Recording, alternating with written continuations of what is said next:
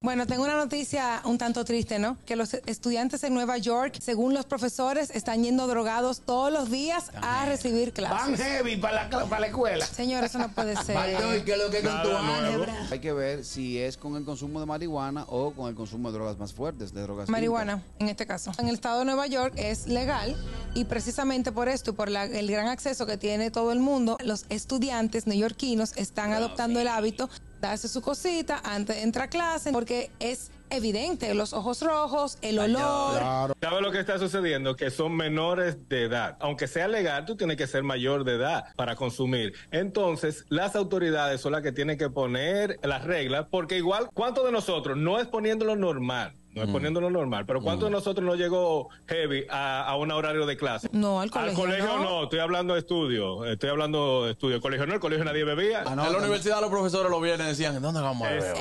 En- Y hay policías también que son policías escolares que también lo pueden tener, no, tú no puedes entrar. Y Exacto. así se va parando, pero la realidad es que no es desde ahora. Consumo de Bueno, droga. dice el alcalde Eric Adams que hay muchas tiendas ilegales de venta de cannabis, o sea, Ah, porque aparte... lo de- lo- la preocupación de él es un tema de impuestos. Sí. No es un tema de Correcto. consumo. Claro, Wow. Entonces, claro. negocio. Lo dijo Lo Paquito. que pasa es que ellos quieren legalizarlo, pero es para poder Que todo el controlar mundo- que paguen sus impuestos. Exacto. El gusto, el gusto de las 12.